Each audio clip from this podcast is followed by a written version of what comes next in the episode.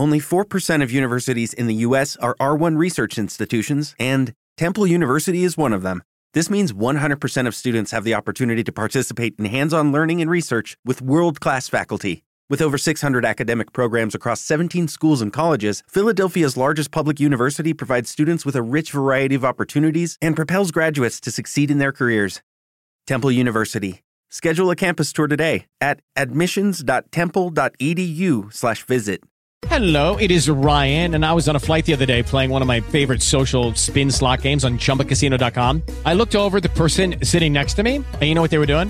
They were also playing Chumba Casino. Coincidence? I think not. Everybody's loving having fun with it. Chumba Casino is home to hundreds of casino-style games that you can play for free anytime, anywhere, even at 30,000 feet. So sign up now at ChumbaCasino.com to claim your free welcome bonus. That's ChumbaCasino.com and live the Chumba life. No purchase necessary. VGW Group. Void were prohibited by law. See terms and conditions. 18 plus.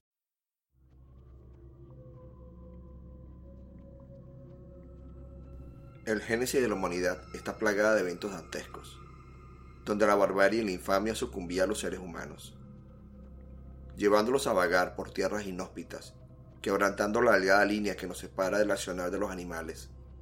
como bestias carroñeras confinadas por su genética. A través de los años, la Tierra ha visto nacer a leyendas infames protagonizadas por enajenados, cuya conducta solo se compara con la de las bestias más sangrientas y salvajes. Aunque para mí no se distancian mucho de los políticos y mandatarios que gobiernan nuestras naciones, psicópatas con poder que con sus acciones han asesinado a millones de personas, genocidas grotescos, haciendo de esta diáspora un evento sin precedentes en Latinoamérica. En esta oportunidad nos centramos en mi país Venezuela, un paraíso al norte de América del Sur, una tierra que abrió sus brazos a los inmigrantes de países europeos en tiempos de posguerra.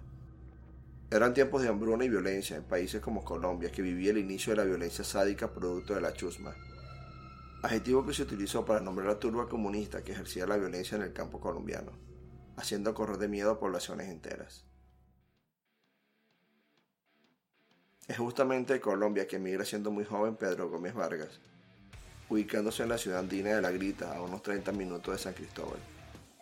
Allí conocería a su esposa Guadalupe, con la cual tendría 10 hijos. Uno de ellos nació el 14 de mayo de 1957 y es el infame protagonista del inicio de estos relatos, Dorángel Vargas, considerado el primer asesino serial venezolano.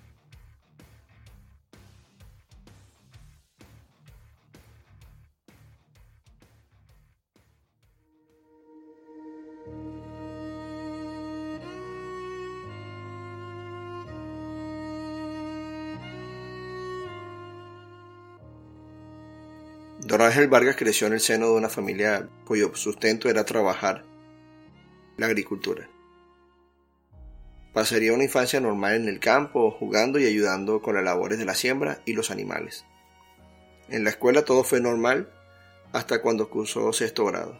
Ahí comenzarían los episodios de la insania mental en Don Ángel. Se reía solo, discutía sin razón aparente, hasta intentó matar a un hermano con un machete. Años después su madre, cuando él estaba en plena adolescencia, lo llevó a un dispensario médico para que lo examinara. El doctor, luego de unas cuantas preguntas, indicó que su actitud era porque se masturbaba demasiado.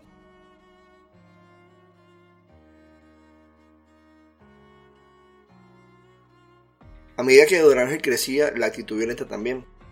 Siempre discutía con su madre, no le aceptaba comida, alegaba que la querían envenenar y hasta que el, desvarío fue tan intenso un día y tan violento, tuvieron que llamar a la policía. La policía llegó y no le fue nada fácil. Tuvieron que pedir refuerzo porque Don Ángel repartía golpes, mordiscos, escupitajos, insultos, hasta que lograron reducirlo y esposarlo. Lo siguiente era llevarlo a- en la patrulla a dónde, a qué sitio. Sin meditarlo demasiado, se dirigen al albergue para enfermos mentales Dr. Raúl Castillo, ubicado en Peribeca. En sí, le dicen, Vas para el manicomio, loco.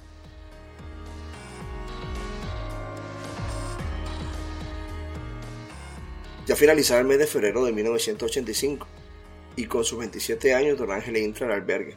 Le hace una evaluación médica, dando como resultado que padece una psicosis aguda. Veredicto que realmente no le hace honor a la enfermedad que padece. Lo cual deja en evidencia la negligencia y la poca experiencia en cuanto a la patología psicótica que tenían en ese lugar de reclusorio de enfermos mentales. Durante su estancia en el albergue es visitado varias veces por su padre. Según los médicos, es un paciente ejemplar, tranquilo y obediente. Actitudes que son muy recurrentes en los asesinos seriales, cuando son confinados al encierro. Dos meses más tarde le darían de alta por remisión de sus trastornos. Según los médicos, no hay paranoia ni alucinaciones.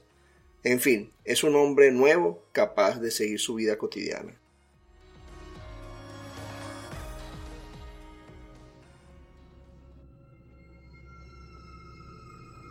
Ya nuevamente en casa, la tranquilidad fue por corto tiempo.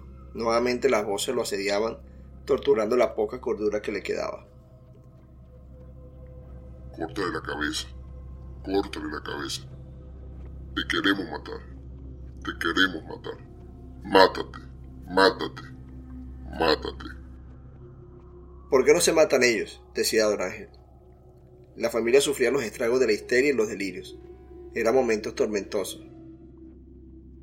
Todo el tiempo en casa era portando un machete amenazante, al punto que sus hermanas cerraban las puertas con llave. Esto debido al terror que le tenían en un momento.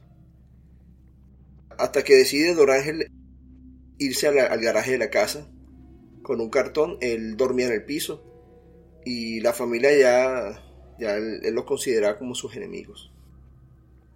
Hasta que sin explicación alguna, la tranquilidad regresaba a la casa de la familia de Don Ángel él se fue sin decir nada. Aquí inicia como todo asesino serial un periplo de, por varias ciudades de, Venezuela, llegando a trabajar como vigilante en, una empresa de seguridad. Y lo loco es que sí, tenía que portar un arma en, en sus labores. Trabajó en un banco, en un concesionario y en una fábrica. O sea, no se reportaron ningún evento en el tiempo que trabajó. Durante cuatro años, la familia de Orángel no tendría noticias de él. Era el ocaso en 1989, modelaba una prominente barriga y con un equipaje repleto de enlatados regresaba a San Cristóbal. Se dirige al barrio El Lobo, en donde vive una de sus hermanas. El saludo fue una tanda anacrónica de improperios. Aún no se habían casado y, y él lo que les decía era... Wow, aún no se han casado. Coño, a ver si buscan marido, no joda. Atónitas al verlo, ambas se vuelven a mirar, eh, insinuándose que, oye, este se volvió loco, ya. Luego de persuadirlo, logran tranquilizarlo y se lo llevan con el resto de la familia. A esa casa que él abandonó cuatro años atrás. Luego de unas semanas regresaría al Averno a la casa. Era un doraje mucho más violento, peligroso, las voces atormentándolo cada vez más. Permanecía todo el día con un cuchillo en mano amenazando a cualquiera que se le acercara, hasta que un día nuevamente se iría de la casa.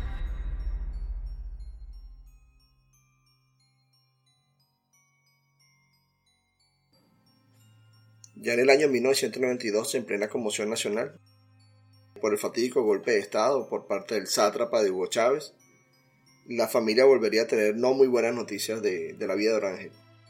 Lo habían apresado por el hurto de cabezas de ganado. No era de sorprenderse, ya que en años atrás él mismo habría robado chivos ya degollados a un vecino y le diría a su familia que se lo habían regalado. Nadie se le ocurrió interpelarlo por aquello, ya que el enajenado era tan irritable al punto de raspar un machete en el piso en señal de amenaza al entrometido.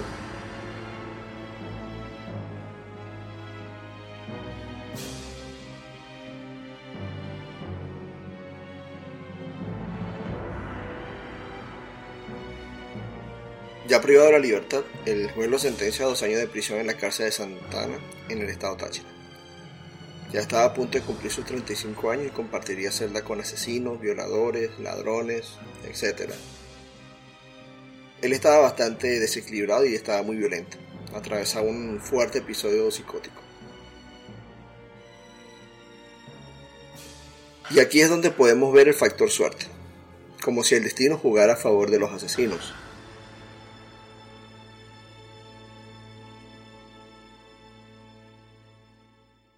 Su abogado de oficio hizo una apelación indicando que Dorángel era un enfermo mental y no era imputable, Debido a esto, el juez ordena que lo trasladen al hospital de San Cristóbal, donde le practican los exámenes respectivos.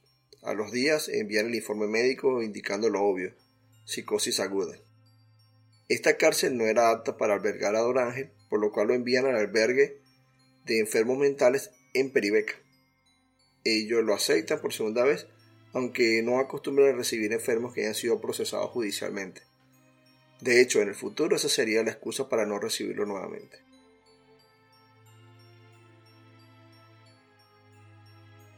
Es su padre quien lo recibe y lo acompaña en la patrulla hasta Peribeca. Él está notando Doraje con la mirada perdida, como que si estuviera en el limbo o nublado. Cualquier respuesta cognitiva a su entorno era nula. Una vez en el albergue lo examina nuevamente. Según los médicos se observa una persona con respuesta cerebral aplanada, carente de emociones y sentimientos. Es decir, hagan de cuenta que una persona no demuestra nada de alegría ni tristeza. Por ejemplo, dígale que su mamá murió y no lo no se espabilará para nada. Finalmente el doctor, algo inseguro, lo diagnostica con esquizofrenia residual, algo mucho más acertado para la condición de este enajenado.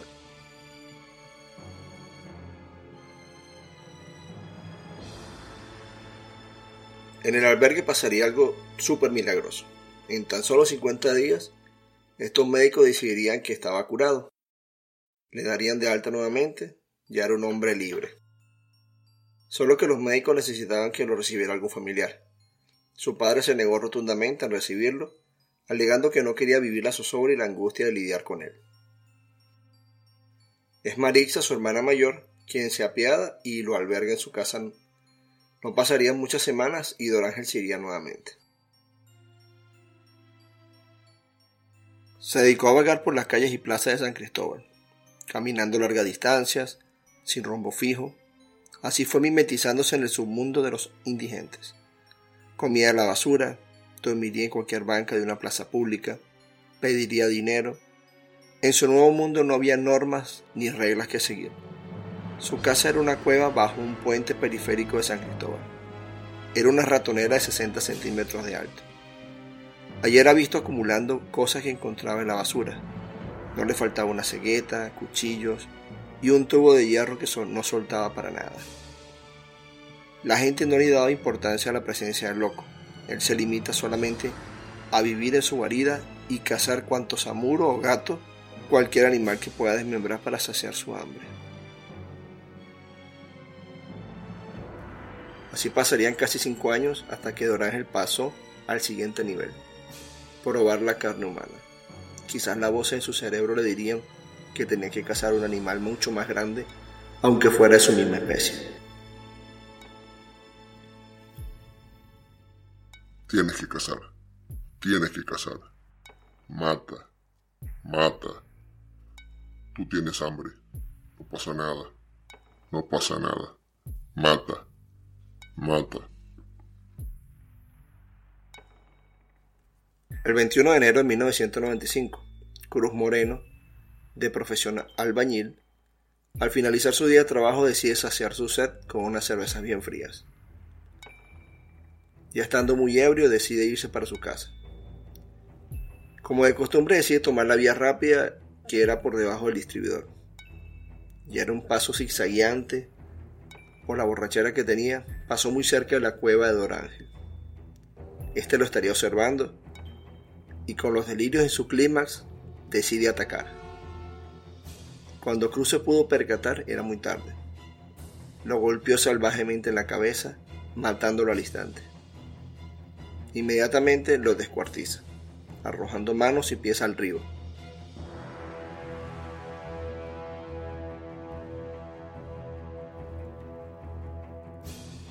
Nadie supo lo sucedido. La noche tan solo era su cómplice ante tal demoníaco acto. Como una bestia salvaje y carroñera, no dudó en comenzar sus actos de antropofagia.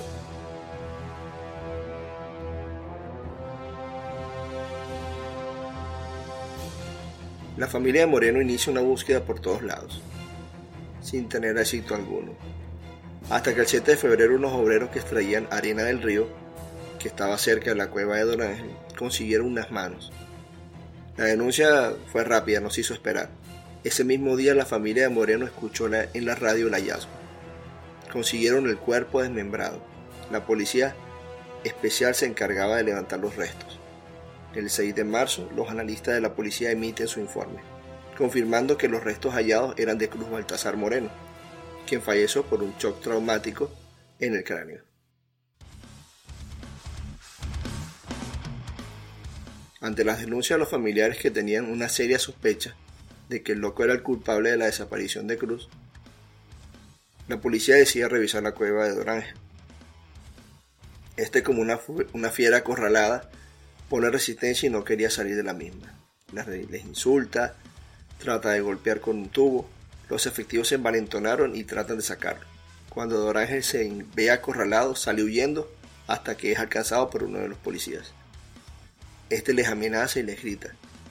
Alparidos, suélteme, que yo mato, yo mato.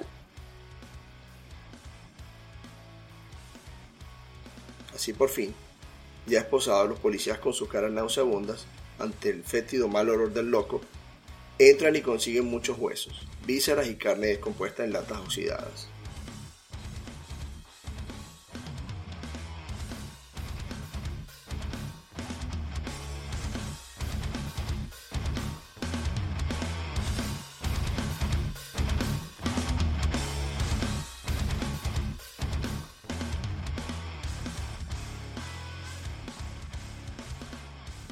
Ese mismo día llevado a los cuarteles de la policía. Pasarían unos meses luego de las averiguaciones, tanto del caso como del historial delictivo de Dorángel. Le dictan su auto de detención, pero por la burocracia típica del sistema penitenciario venezolano, tarda en ser imputado y trasladado. De nueva cuenta en la cárcel de Santana, los presos lo ven con recelo, algunos con miedo aparente, otros con escepticismo. Lo, lo ven como un chivo expiatorio, que buscan para solucionar un caso. En la cárcel solo sería visto como una atracción para las familias que visitaban a sus convictos, en muchas ocasiones hablando solo, delirando, y una que otra pelea con los presos ociosos que lo fastidiaban y este se irritaba. Así pasaría unos 20 meses hasta que llegara su boleta de escarcelación, con el argumento de enajenación mental y falta de pruebas que determinen canibalismo.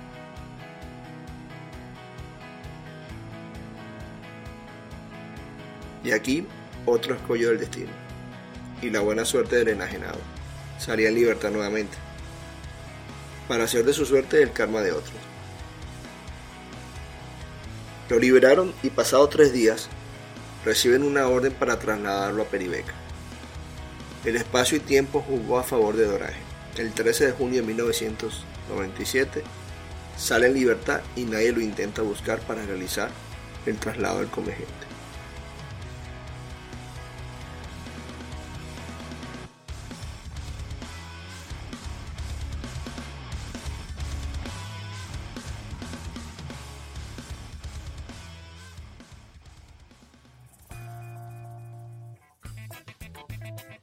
Yo les voy a relatar una historia espeluznante. Es la historia del come gente que se llamaba Dorángel.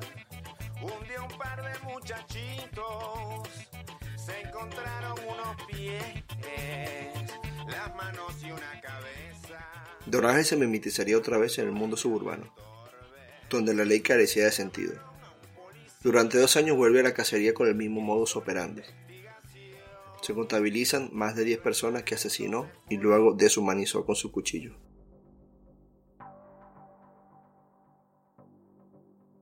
Solo comía hombres, en su mayoría delgados, cazaba borrachos, ya que era una presa fácil de matar. Comía las entrañas, vísceras, muslos, no se comía la cabeza ni las manos, las consideraba demasiado duras tampoco los órganos reproductores. Además no comía ni niños ni mujeres, por considerar su carne simplona. Le gustaba compartir las empanadas que preparaba con sus panas indigentes, y a más de uno llegó a matarlos para saciar su hambre. En algún momento, luego de su última detención, diría que comer gente era como comer peras. La población estaba consternada con los cuerpos desmembrados. Se hallaban bastantes cuerpos en las cercanías de la cueva de Dorángel. En su principio no sospechaban de él, pensaban que era un ajuste de cuentas o actos de secta satánica. Lo cierto es que el inquilino de las adyacencias era el carnicero de los dantescos hallazgos. Nuevamente lo detienen y encuentran en su improvisado hogar restos de los que antes fueran seres humanos.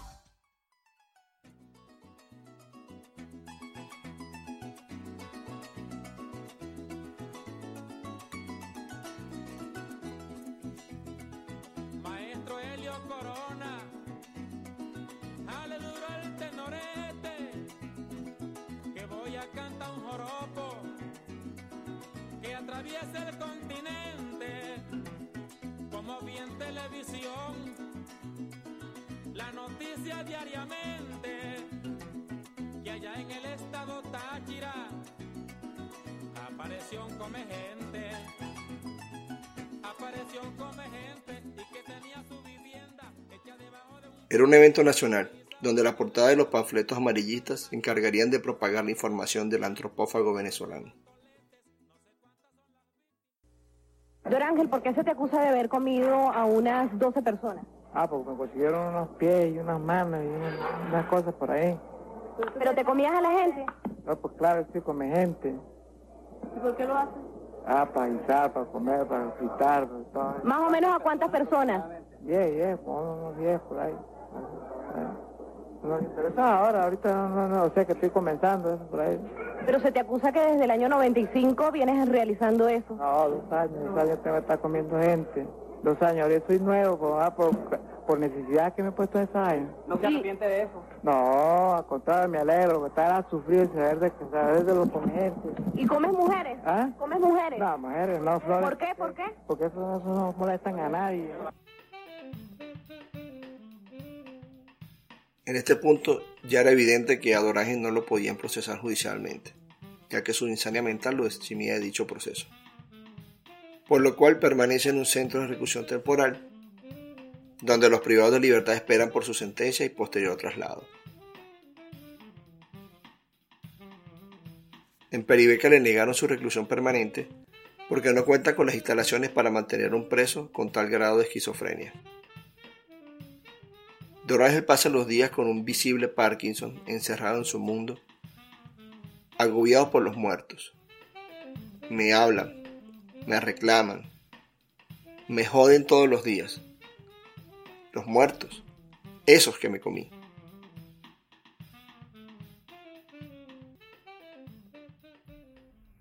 Un indigente, un loco cualquiera, de esos que ves itinerantes, hurgando la basura y pidiendo limosna. Esos que se mimetizan en el paisaje urbano, muchas veces categorizados como subespecie. Arrastró con la dignidad de casi una docena de hombres. Descendió al inframundo sucumbiendo ante las fantasías más ayectas. Nuestra especie aún es capaz de reaccionar salvajemente ante el caos. Lo que nos diferencia de las bestias, esa delgada línea, se quebranta desatando eventos repugnantes. Y de esta manera termina el primer episodio con Dorángel Vargas, el comegente, asesino serial y caníbal. Con él damos inicio a Leyendas Infames, un podcast donde nos dedicaremos a examinar los rincones más oscuros de nuestra sociedad, adentrándonos en la psicología de los asesinos. Detallaremos los laberintos que la mente humana puede habitar, cuando lo inexplicable trasciende a ser más que una simple ironía. Vamos a peregrinar en la búsqueda de leyendas infames, porque estas coexisten en todos los países. La intención es que cada semana sigan escuchando esto, porque yo sé que en cada uno de nosotros habita ese lado oscuro, mórbido, que nos invita a conocer más de ese lado misterioso que reside en la mente humana. Estaremos publicando cada episodio todos los viernes a las 3 pm hora de Miami.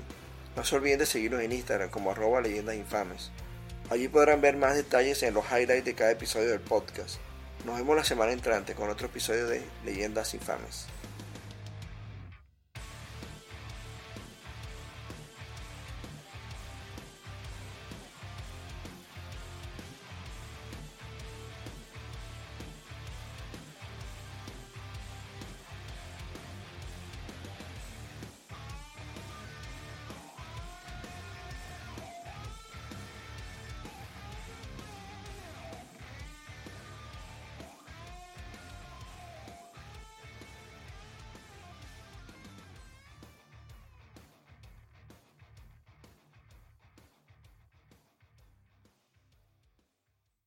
Lucky Land Casino asking people what's the weirdest place you've gotten lucky? Lucky? In line at the deli, I guess? Aha, in my dentist's office.